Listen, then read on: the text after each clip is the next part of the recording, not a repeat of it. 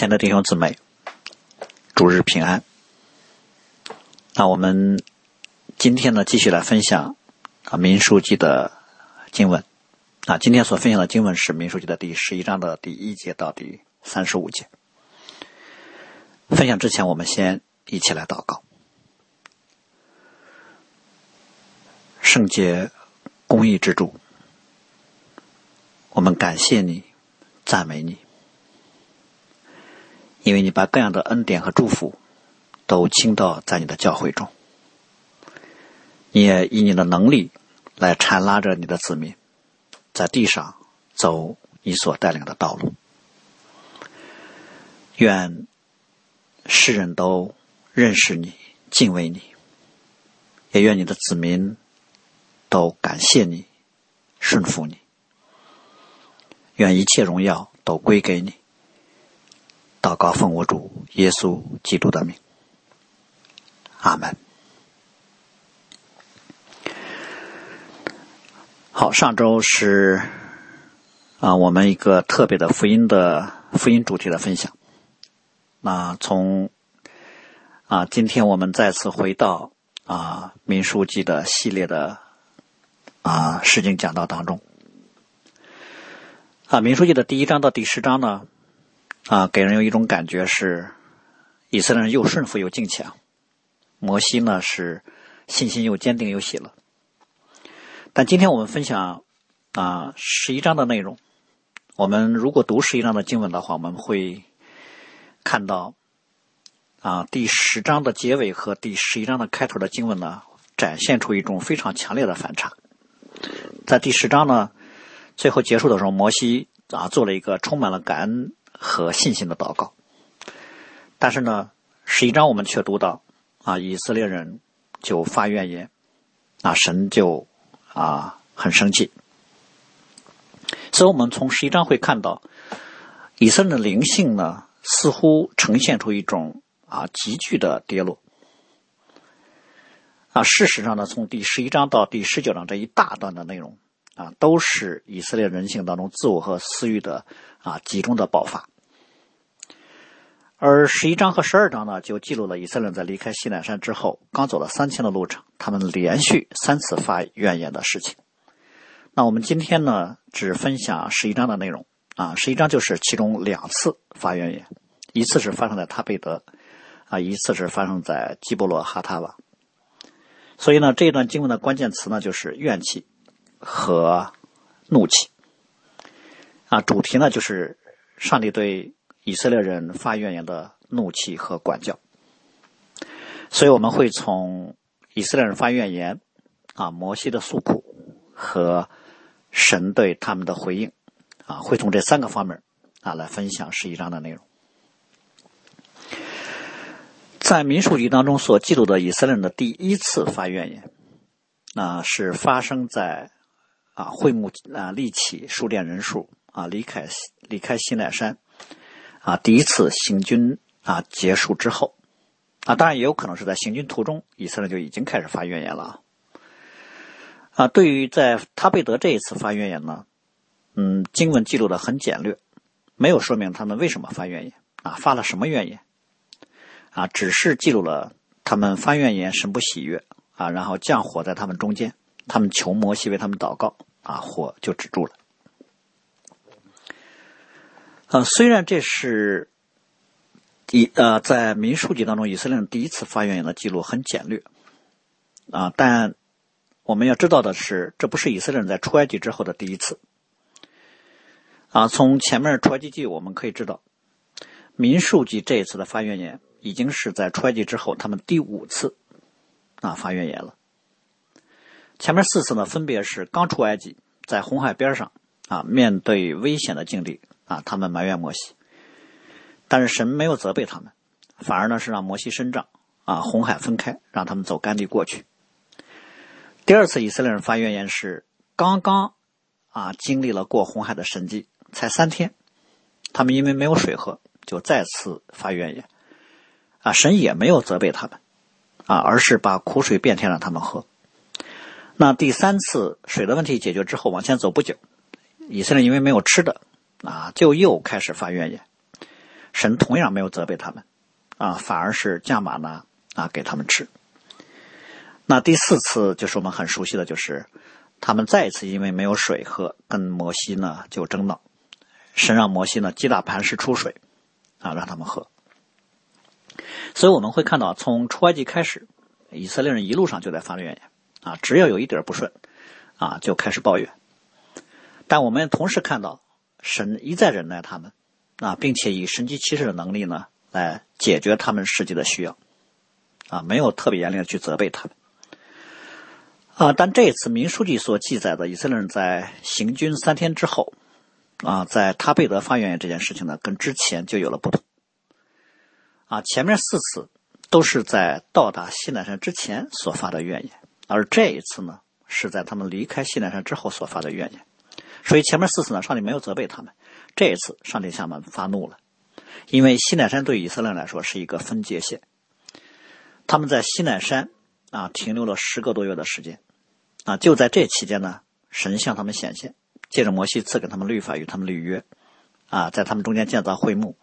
啊，设立相应的制度，啊，又显出荣耀的同在，等等。那可以说，在到达西奈山之前，以色列人还有借口，啊，说自己对上帝的认识不多，啊，实际上他们对上帝是有一定的认识的啊，他们有祖宗的传统，还有出埃及的时候所看见的上帝所降的实灾等等。但是在离开西奈山的时候，经过这十个多月的预备之后，他们就不能再说啊，他们不知道律法，不知道上帝的心意啊，他们没有看见过啊上帝的荣耀。所以呢，离开西奈山之后呢，上帝对以色列人的要求就有了不同。啊，在他们啊立约之前，啊神并不鉴察，但啊在他们离开西奈山的时候，啊他们就已经对上帝有了充足的认识。所以这个时候，如果他们还在发怨言，就表明他们对于上帝的不信和背逆，也显出他们对于上帝的试探和恶心。但是这次以色列人具体因为什么发怨言呢，经文没有明说。嗯，我们呢可以从上下文呢做一些推啊，做一些推测。啊，首先我们知道这次发怨言是发生的时间是在从西奈山出发啊行军之后不久。前面的经文我们都提到过，以色列人在旷野行路呢，啊，完全照着会幕上的云彩啊来决定的，啊，云彩几时收上去，他们就几时骑行；云彩在那停，他们就在那安营。而这一次行军，上帝就引导以色列人走了三天的路程，啊，可能不一定是走了三天三夜啊，啊，可能是一口气走了平时需要三天才走过的那个长度，啊，也有可能啊，中间也没有停留休息。所以，对以色列来说，可能他们一开始还挺高兴的，觉得每一次行走停下，每一天都有神的带领，这是非常感恩和美好的事只是呢，他们没有想到，第一次行军啊，一下就走了三天的路程。所以很有可能是走到半走了半天，走到中午的时候，他们就想着啊，该停下休息了吧？发现没停啊，那就忍一忍。走到晚上，他们觉得怎么着也该停了吧？啊，去啊，还在走，因为约柜在前面，云彩还在走。可能到了半夜，他们都已经筋疲力尽了，发现还没有停下来。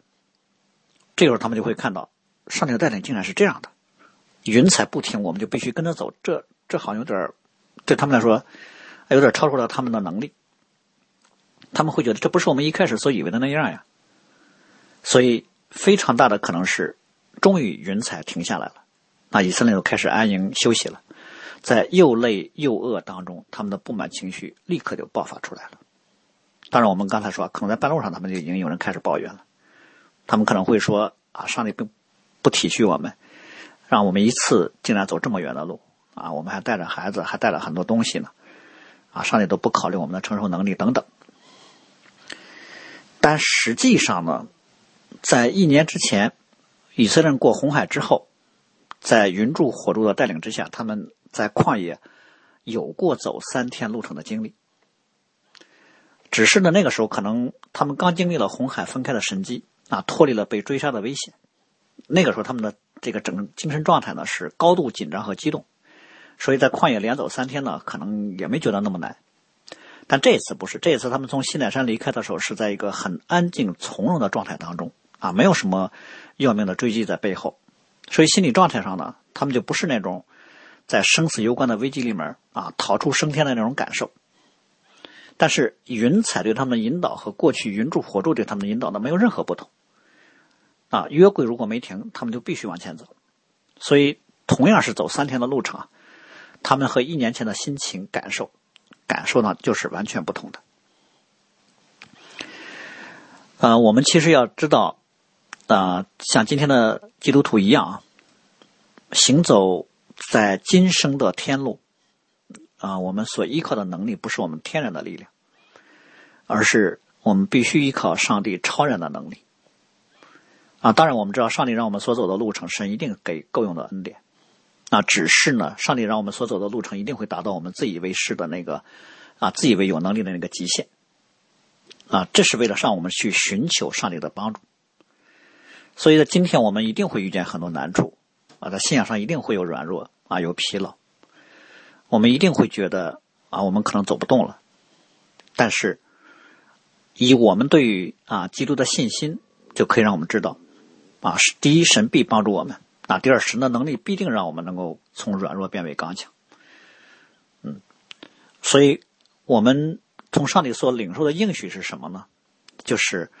我们如果来祈求啊，上帝就必定给够用的能力。啊，但很显然，这次以色列人呢，他们并没有向神来祷告。虽然他们走下来了，那是上帝所赐的格外的能能力和恩典，但是他们却向上帝发出了埋怨。啊，所以神就啊非常的生气，很不高兴。啊，但是我们依然要看到啊，虽然这是第五次发怨言了，虽然这是离开西南山之后的第一次发怨言了，虽然上帝发怒了，但是上帝还没有。发雷霆般的暴怒，啊！神只是让火在营边来焚烧，啊！具体的火是什么啊？经文也没有明说，但以色列一看就知道，火一般象征上帝圣洁的啊圣洁公义的那个显露，所以以色列人呢啊一看迎边的火，那马上就知道这是上帝的怒气，所以呢他们就很害怕，啊！马上向摩西哀求，摩西去求神。火就熄灭了，所以这次以色列人发怨言，虽然上帝生气了，但只是上帝把他的怒气展现出来了，啊，并没有对他们造成什么损失。因此呢，这一次发怨言，上帝的怒气只是对他们的一个警告。嗯，上帝还依然是以恩待和怜悯，啊，以忍耐和宽容，啊，来面对他们。但我们知道，罪人的本性呢，常常会把上帝的宽容当成是可以利用的机会啊。所以，紧接着第一次发怨言之后，以色列人马上第二次再次发怨言。这就说明一点呢，首先说明以色列在面对上帝对他们之前那一次发怨言的怒气和管教不那么在意，啊，甚至他们内心也不那么服气，他们可能依然会觉得他们发怨言是有道理的，他们觉得就不应该一次走三天的路程，他们觉得上帝的带领就是在强人所难，只是呢，当火一显现的时候。啊，他们就害怕了，啊，他们的害怕呢，啊，不是出于真正的悔改，啊，他们只是屈服了。所以等事情稍微一过去，就第一次发怨言的这个事情稍微一过去，可能到了吃晚饭的时候了，哎呀，他们吃着淡而无味的马呢，心里的不满就一下子又爆发出来了。所以第二次发怨，以色列呢，主要是借着说他们所吃的马呢没有味道，来爆发出来的。当然，从生活的层面上，我们要说啊，以色列人在旷野的时候的确啊，生活的供应并不那么的丰富多样。但是呢，他们并不啊有什么缺乏啊，神以神迹的方式来供应他们的生活啊。从一年以前就开始供应玛纳给他们吃啊，玛纳就是从天上上帝啊以超然的方式直接降下来的啊，给他们吃的一种啊，圣经里所描述的啊，像。白霜一样的啊小圆物，嗯，颜色是白的，那个味道呢就像是掺了蜜的薄饼，所以他们每天呢早上就去收，啊，但但是呢不要收太多啊，收一天吃的就可以了。除了周五可以收两天的之外，啊，收多了第二天也就坏了。而且呢，这里面我们今天读的十一章的经文呢，特别提到，嗯，这马呢呢。是可以用磨推啊，可以捣碎了啊，可以煮在锅里，还可以做成饼。它的味道呢，好像是啊新橄榄油的那个啊做成饼的味道。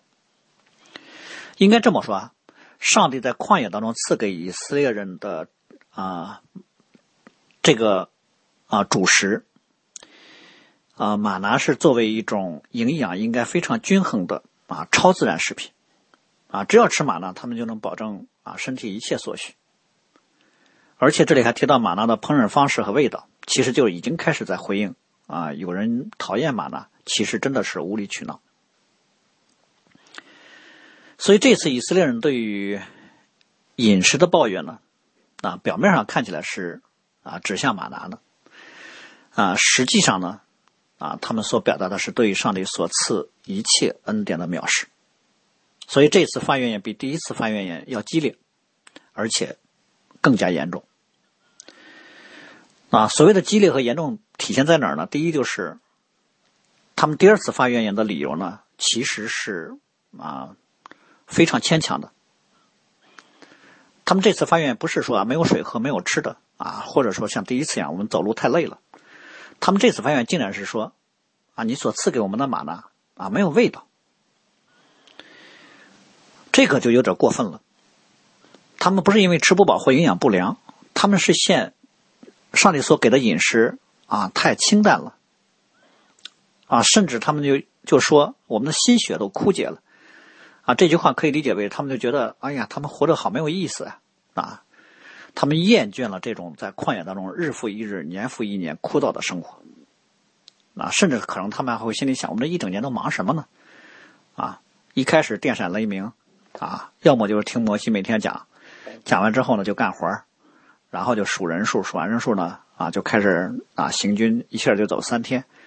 所以他们越想越觉得我们过得好苦的日子呀，他们觉得自己过得太惨了，他们认为神苦待了他们了。啊，至于说他们吃的啊，他他们吃的这个东西呢是神以神迹奇事的方式供应给他们的啊。至于说他们在旷野看见了上帝威严啊和荣耀的那个显现。啊，至于说他们所看见的一切，让他们啊震惊的神迹奇事，他们都觉得这没什么。啊，这最多算是他们饭后茶余之后的这个谈资。他们把他们所看见、所听见的上帝所说的话语和上帝所做的事情，看得远不如他们吃什么、喝什么、穿什么重要。我想这是他们非常严重的一点。啊，第二个方面呢，这次的严重的表现在他们竟然。这次不单单是发怨言啊，这次还哭嚎。应该这是民数记当中第一次记载以色列人在上帝面前的哭嚎啊。一年之前我们说过红海遇见生死危机的时候，他们只是埋怨啊，还没有大哭。这一次他们竟然好哭，按说是不应该啊，也不至于的啊，但这事就这样就发生了。所以我想第二次的发怨言对以色列来说，他们就不是简单的对啊马纳无味的一种抱怨。他们是在有意闹事儿呢，他们其实就是刚才我们说的，借着饮食表达他们对于出埃及之后生活各个方面的整体的不满，而且更严重的是什么呢？他们这次发怨言的时候特别表达了他们对于埃及的怀念。他们说：“我们记得在埃及的时候，不花钱就吃鱼，还有黄瓜、西瓜啊，有韭菜、有葱、有蒜。”啊，他们可能就想起哇，有一年我们没有吃过水果蔬菜了啊，这一年也几乎没有肉吃。啊，连顿烤鱼都没吃过，所以他们是在拿在旷野的物质生活水平跟埃及来做对比。啊，可能在他们心里面，他们觉得生活质量的高低就是他们衡量生命价值的标准。啊，这一说啊，有没有神呢？可能对他们来说，那只是生活的点缀，这对他们生活来说不是首要的。虽然在旷野有神，但是生活这么苦，那也不如埃及。所以这个时候，以色列的抱怨呢是既。不为他们出埃及来感恩，也不再盼望进入迦南啊，反而开始怀念在埃及做奴隶的生活了。所以，当他们这么一说的时候，他们就是表达出对于上帝啊十足的背叛和羞辱。他们借着马拿没有味道来入手，他们竟然说我们要回埃及去啊！他们把上帝给他们的应许，他们所看见的上帝一切的作为，上帝给他们一切的供应和恩典。都通通抛到了脑后，所以我们会知道，以色列人进入迦南最大的拦阻呢，啊，不是外在的，不是亚玛利人，啊，不是摩亚人，啊，也不是埃及人，而是埃及本身，是他们对于埃及的留恋，或者说就是他们自己。他们一边走天路，一边啊回头来遥望埃及的美好，对埃及恋恋不舍。所以，但凡遇到点什么挑战，他们一方面埋怨，一方面就想回埃及去。那我们要思想的一个问题就是：他们在埃及所享有的这些真的好吗？或者说真的值得吗？实际上，我们知道他们在埃及吃肉的代价就是他们被奴役，啊，法老以各样的苦工来压迫他们，让他们成为啊在埃及做工的工具。而且呢，法老还下令了杀死他们的男孩，就是男婴。所以以色列人说我们不花钱就可以吃鱼呢，其实是一种自我欺骗和自我美化。啊，不能否认在埃及确实有一些物质上的好处，但绝对不是免费的，那也不是没有代价的。实际上呢，那个代价很大。就像我们今天的世界一样，其实我们有时候为了获得一个不错的物质生活条件，或者是啊好一点的社会地位，那这个世界就会告诉你，你可能需要出卖一点东西，啊，比如良心呐。那诚信呢？自由啊，等等，啊，你需要以各种谎言啊、贿赂、奴颜卑膝，或者是谋害他人、伤害他人来换取，并且呢，这个世界的诱惑还在于说，你不需要付出那么多啊，一点点就够了，啊，甚至在你出卖你的内在的良知的时候，很多人还会看为这是有智慧、有能力的表现，啊，世人不但不会厌弃，反而还会啊称赞你，但我们知道。神不喜悦，所以神借着马南和旷野的生活，其实是对以色列人一种训练啊，训练什么呢？训练他们在今生不完美的世界里面跟随上帝的时候，心灵如果想活在真理和自由当中，是需要有些代价的。那以色列人出埃及的代价就是他们失去了埃及的生活，所以在旷野他们可以自由的敬拜神啊，没有法老的压制。和文化的侵袭，但是他们同时也失去了在埃及生活的很多便利，但他们失去的上帝却以神机骑士的方式来供应他们，他们并不缺乏。啊，就像我们今天一样，其实今天新约的教导是有衣有失就当知足，因为自由的敬拜和跟随神，啊，需要有一个从世界分别出来的心态，就是需要有一个出埃及的心态。啊，但我们也知道，一般。对于堕落人性来说，是既要永生啊，又要今生。所以有时候我们会把救恩呢简化为一个进入天国的门票，而不是把得救呢理解为在地上就跟随耶稣的一个路程。那我们知道，天国如果是门票啊，那不是圣经里面对于救恩的描述。其实对于每一个基督徒来说，从你认识基督的那一刻起，天国已经在你面前展开了。你就已经踏上了跟随基督的道路，啊，你在今生就已经开始了，啊，对基督的跟随，啊，你只有紧跟紧了基督，啊，将来基督再来的时候，你才能够听见那个着急的号声，啊离远了可能就听不见了，啊，当然这不是说救恩会失落啊，而是说救恩就是我们和基督的关系，嗯，真认识基督的人，救恩当然不会失落，因为真认识基督的人一定会紧紧的跟随基督。那我们会看到以色列人在哭号和发怨言的时候呢，呃，这一章特别提到了他们其实是受到了中间那些闲杂人等的啊挑动。呃，我们知道以色列人出埃及的时候啊，跟他们一块出来的还有一些埃及人，也就是出埃及的以色列人当中呢，还夹杂了一些非以色列人。这些人出埃及呢，可能跟以色列人不太一样，他们不是为了敬拜神。啊，他或者说他们更加不是为了敬拜神，他们可能单纯的是对于啊在埃及的生活不满意，想出来跟跟以色列人一块儿去过一个他们所盼望的新生活，只是他们没有想过旷野生活跟他们所期望的差别很大，所以他们在失望的时候呢就会发怨言，他们一边发怨言一边呢来挑动以色列人，让以色列人跟他们一块儿来发怨言。所以这里面这个闲杂人等的，我们可以一方面把它类比为在今天教会当中的拜子，啊，就是并不真认识耶稣的人，因为他们里面没有圣灵的内助啊，没有那个啊新生的属灵的生命，所以在面对很多事情的时候，他们天然的就是以堕落的人性来反应，啊，还以他们的反应来影响周围的基督徒。另一方面，其实这里面闲杂人呢，可以看为是一种象征，象征那些上帝子民生命当中还没有被更新的那个老我。这就是圣经里面所说的那个我们里面那个肉体和情欲。如果以属肉体的方式来回应啊我们所面对的事情，就会有很多的罪出来。所以，可能对于这些闲杂人来说呢，发怨言是一个很小的事儿，很正常的事儿啊，是一件无所谓的事。作为人，还谁不说几句埋怨的话吗？但是在上帝的子民当中，在旷野当中对上帝的带领发怨言，却是一件非常严重的事情。所以表面上发怨言好像只是一种情绪和负面感受的表达，但是在属灵上，以色列人对上帝的发怨言就是上帝的背叛和挑战，啊，是对上帝能力和恩典的质疑，啊，是对于上帝给他们一切恩典的抹杀，嗯，这是大罪，啊，这是对上帝的不信，这是忘恩负义。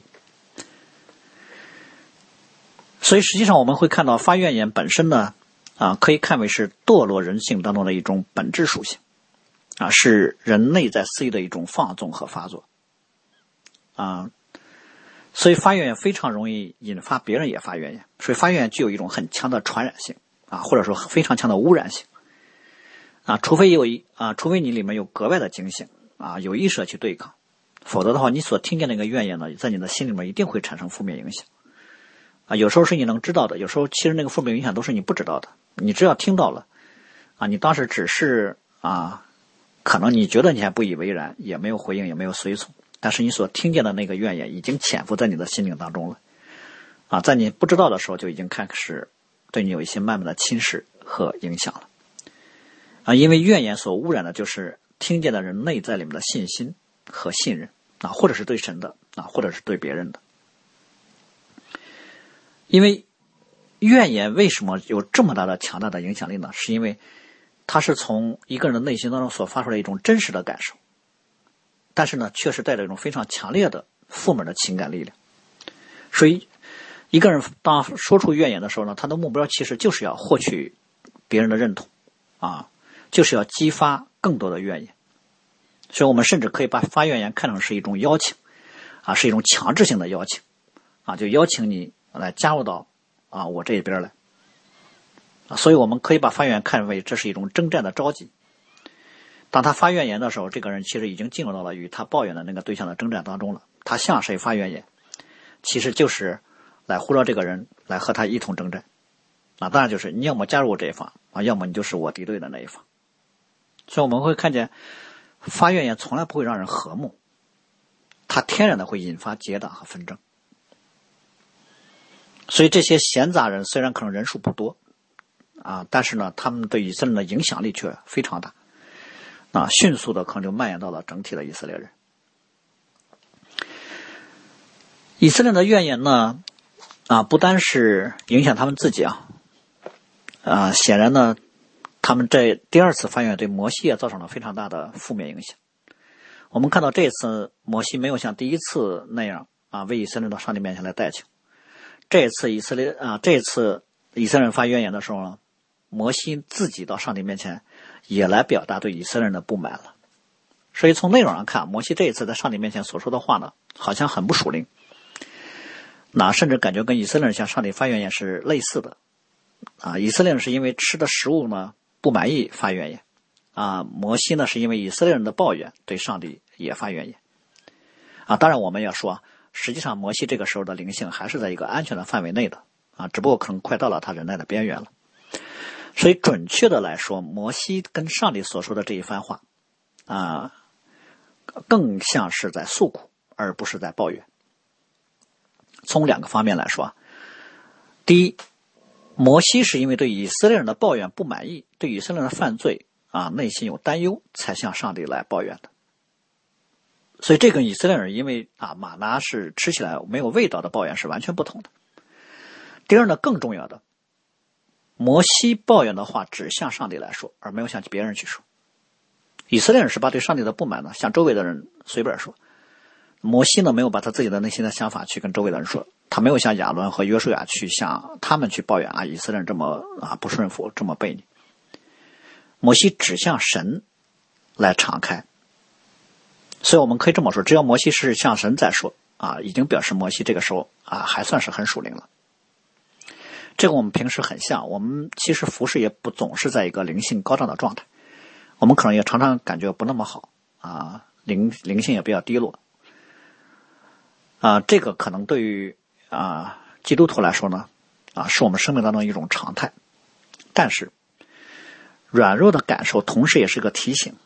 啊，让我们到神面前来寻求他。所以，这是一个人在服侍啊，让生命处在安稳状态的一种秘诀，就是常常软弱，却常常寻求。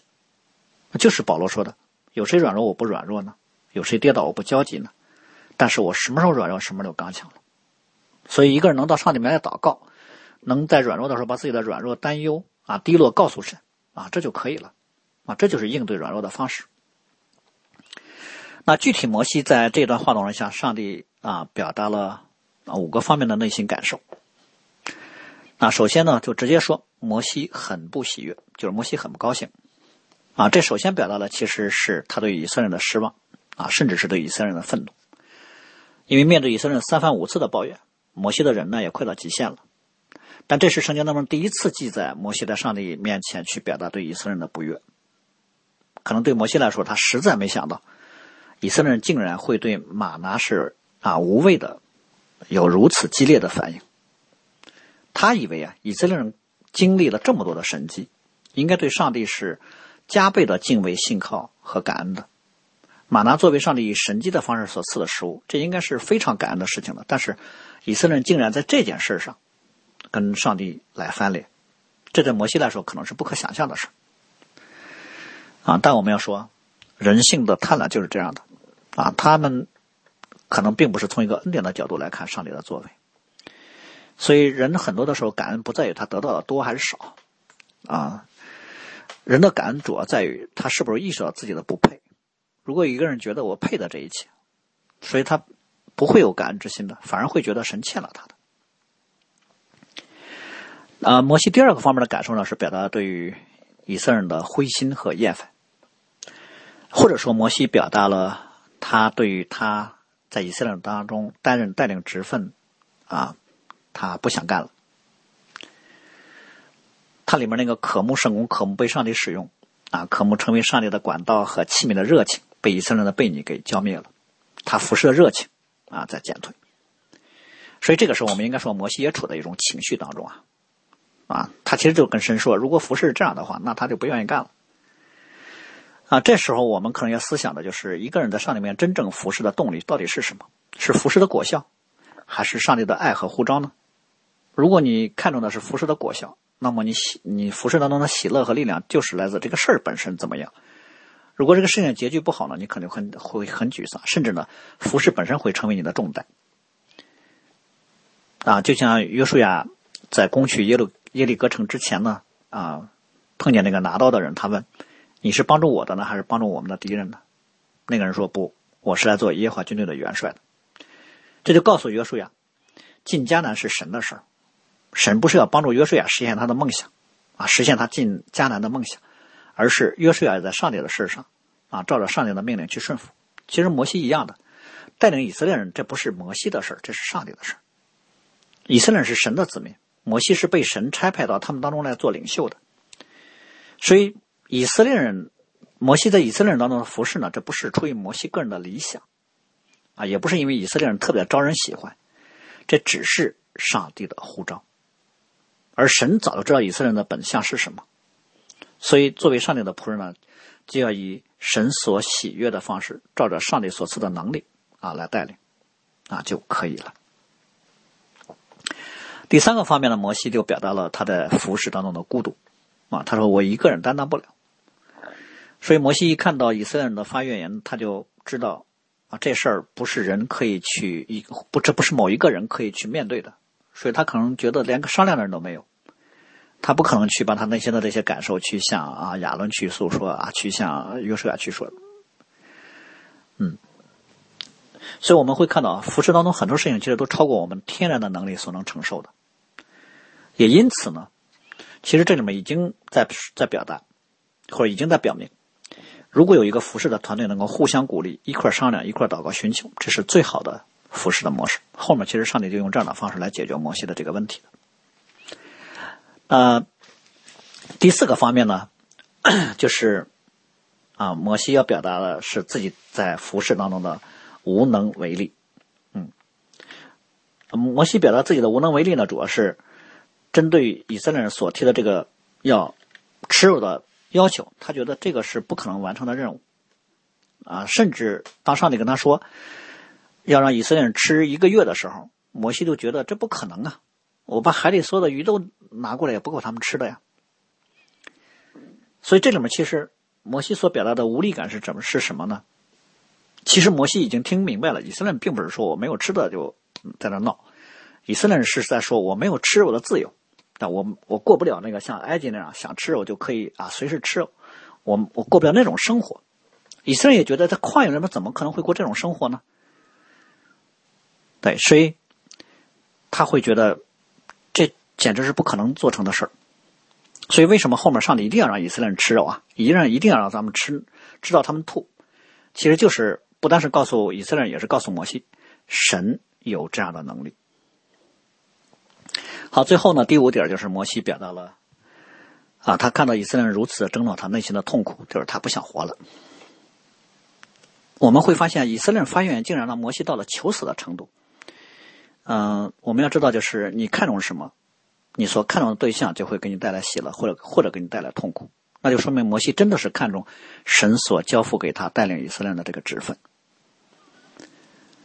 我们会看到圣经里面有啊，不止摩西一个人啊。啊，比如约伯也曾曾经求死啊，以利亚也曾经求死，约拿也曾经求死。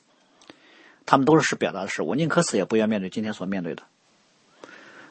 实际上，当摩西在这求死的时候，我想这正是他生命需要突破的时候。他要去思想，就是到底他生命当中最重要的是什么？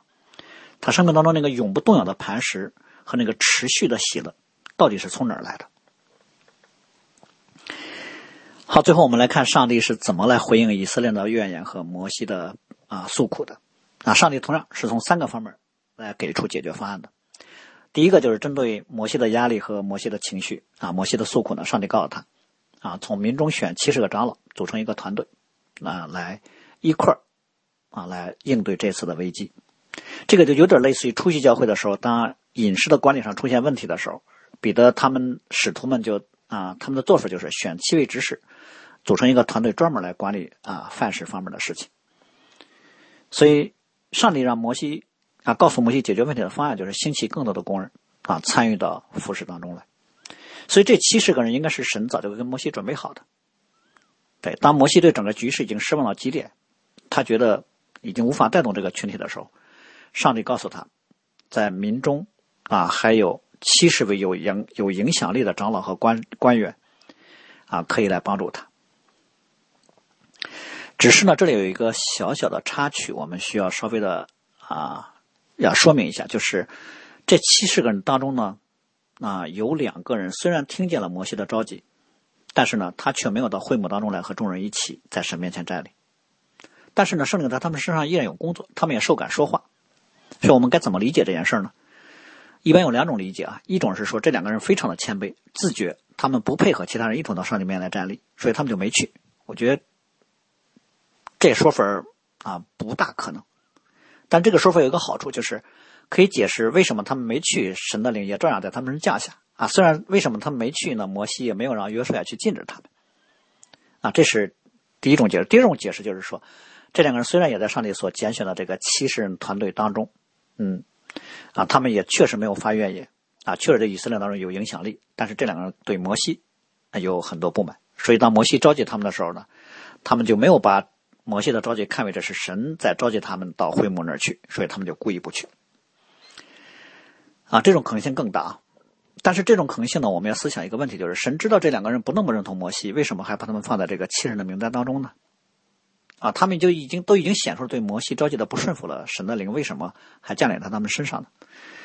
啊，这个其实并不那么的难以解释啊。我们要知道，这个世界上没并没有一个人是完全的啊，连保罗啊，连彼得啊，都不是那么完全的啊。只是呢，上帝要选中了他，啊，在他身上，上帝又给他啊基啊最为基本的忠诚和啊相应的服侍的恩赐啊，神就可以使用一个人。所以，一个人如果啊跟摩摩西有一些个人的矛盾，或者说啊不认同摩西，啊，并不影响一个人被使用啊来服侍神啊。所以呢，神如果选择了他们，并且还给他们有啊服侍的这个机会，其实也是给他们有一个生命突破的机会。所以，最好的做法，他们就是借着这一次的蒙恩啊，他们就主动的啊突破他们和摩西之间的这个张力啊，因此他们就能有一个更合一、更好的方式来配搭服饰。这样对他们个人、对摩西、对以色列的全会众啊，都是有很大的好处的。当然，如果他们不啊不突破的话，也并不影响这次对他们使用，但是会影响以后啊上帝会对他们的使用。所以这两个人其实这一次的不去这个做法呢，看似好像是他们在闹矛啊闹闹点情绪，但实际上呢啊这两个做法非常的不智啊非常的不智慧。嗯，他们不单是把以色列当中更为深层的这个危机给显明出来了，其实也。也已经给后面米利亚来回帮摩西了埋下了伏笔。所以呢，啊，这两个人呢，不单是啊上帝对他们的啊一次考验，其实呢，这也更是对摩西的考验。啊，我们就会看到这次以色列人所面对的属灵征战是非常的激烈。撒旦不但是激动了闲杂人啊，来激发以色列的啊内心的不满和埋怨，啊，借着他们呢，也让摩西呢情绪也被影响。甚至在神已经开始要解决问题的过程中，啊，借着两个蒙恩的人，还依然啊有很多的攻击。所以，如果摩西啊这个时候没有把这件事情处理好，那么可能就会带来比以色列发言更大的危机啊，那就是整个带领层面的分裂和纷争。比如说，如果摩西公开的啊谴责这两个人，那可能会激发他们更大的对抗，那可能会带动跟他们双方相关的更多的人。啊，参与到一场争斗当中来，啊，会激发很多人的不满，会把过去很多的问问题都啊激发出来。但是呢，可能也有人会说，如果摩西这个时候不做任何的处理，是不是就鼓励了这种不顺服？这不是损害了摩西的带领的地位和团队合一了吗？啊，似乎摩西处在了一个两难的境地，回应不不回应好像都有问题。其实这这就是撒旦对于摩西的攻击。如果摩西真的这个时候，啊，从自己的领袖地位、声望啊、个人影响力的层面来处理这个问题，啊，就像约书亚建议他的那样，啊，那么可能在程序上这并没有什么问题，但是在属灵上啊，确实有很大问题的。啊，所幸的是，摩西这个时候的灵性呢依然在线啊，啊，他拒绝了约书亚的建议，他把自己放在一个极为谦卑的位置上，就是虽然这两个人的确是挑战了秩序和权柄啊，但是。啊，对于摩西来说，啊，他没有从这个角度去处理，啊，对于摩西的内心呢，他认为上帝的心意如果表达出来了，上帝的啊事情啊能够有人去做了，啊，那其实这个人到不到会幕这儿来，是不是跟大家在一起呢？从某个角度来说，啊，在当下不是那么重要的事情。摩西所盼望的其实不是大家都整齐的站在一块儿啊，一同商量啊，一同祷告，然后一块儿去服侍，啊，当然这对于这个。啊，不完全的人性来说，这是最好的方式了。但是摩西所盼望的是，所有人都被圣灵完全的充满啊，所有人都明白上帝的心意，那不需要商量他所做的事就是行在上帝的心意当中了，那是最好的了。所以我们会看到，摩西服侍的心智是非常的纯正的，嗯，他从来没有想用什么方式来巩固他的领袖地位啊，他也没有想用啊这个位置来获得什么个人的荣耀。好，上帝啊，在。啊，处理这件事情的第二个回应的方面呢，就是以色列人既然要吃肉，那就给他们吃。啊，但是但是呢，上帝提醒以色列人，要想吃肉，需要在神面前自洁，否则就是吃喝自己的罪了。这个应该看为这是神最后一次给以色列人的怜悯和恩赐，就神在怒气当中还提醒他们，还给他们有最后悔最后悔改的机会。所以神虽然很生气啊，他们争闹，他们要吃肉，但是呢。神对他们的心呢，是一个挽回和牧养的心态。啊，神是想借着给他们啊吃肉这件事儿，能够让他们再次看见啊神的能力啊，盼望他们呢能够回转。啊，甚至呢可能也是想啊再次兼顾摩西的信心啊。啊，然后我们就会看到神借着风就刮来了非常多的鹌鹑。啊，多到了什么程度呢？多到了可能围绕以色列人所扎的那个营地有一个啊直径大概达啊几十公里。那深度为九十公分的一个鹌鹑所构成的啊湖泊，其实直到这一刻啊，以色列人如果看见这么多的鹌鹑在营外的话，其实他们还有悔改的机会，因为他们知道这肯定不是自然现象，这是上帝所显出来的大能。所以他们这个时候如果啊明白了这是上帝的能力，他们会如果他们这个时候能够反思他们之前的怨言是错的啊。在这个时候，他们不出营去抓这个鹌鹑，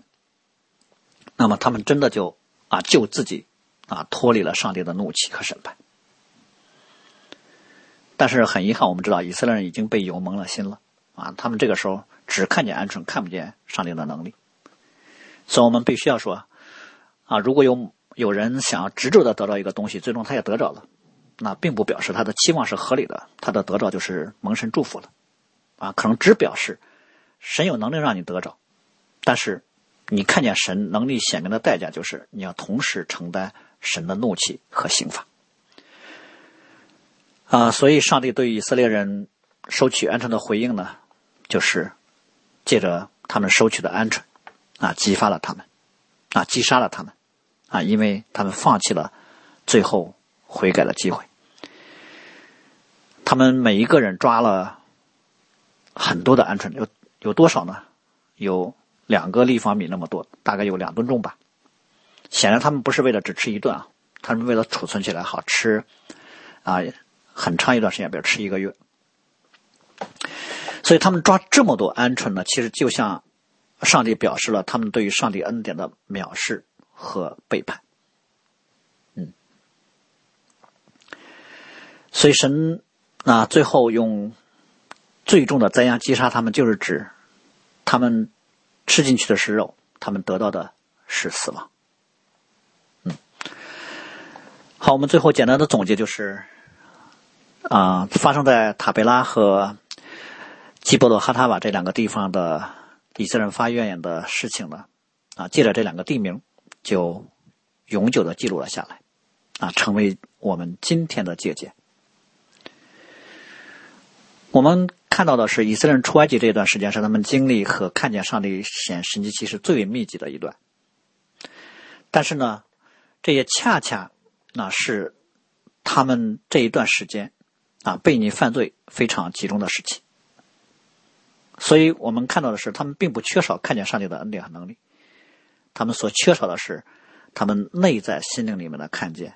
和更新。唯愿我们。今天作为新约时代上帝的子民，啊，作为基督的门徒，我们的灵性的眼睛是常常睁开的，是警醒的，能够看见上帝所赐给我们诸般的恩典，啊，也能够看见神借着我们所遭遇的一切事情所显出来的对我们的训练和美意。所以最后以摩西在啊《生命记》当中对于第二代以色列人进入迦南之地啊前所说的啊。一段话来作为我们今天正道的结束，《申命记》的八章二到三节这样说：“你也纪念耶和华你的神在旷野引导你这四十年，是要苦练你、实验你，要知道你心内如何，肯守他的诫命不肯。他苦练你，任你饥饿，将你和你列祖所不认识的玛拿赐给你吃，使你知道，人活着不是单靠食物，乃是靠耶和华口中所出的。”一切话，我们一起来祷告。赐诸般恩典给我们的神，你在你独生的爱子里呼召我们，让我们归于你，得享你属天儿女的福分和自由。这就是你所赐给我们永远的荣耀。这样。虽然在地上，我们跟随你的过程有暂时的艰难，有挑战，但我们却知道，你要是你乃是要借此来磨练我们、成全我们，并且你已经预备了够用的恩典，来帮助我们、坚固我们，使我们能够跟随到底，直到见主面的那一天。愿一切的荣耀、颂赞、全能，都归做宝座的和羔羊，直到永永远远。阿门。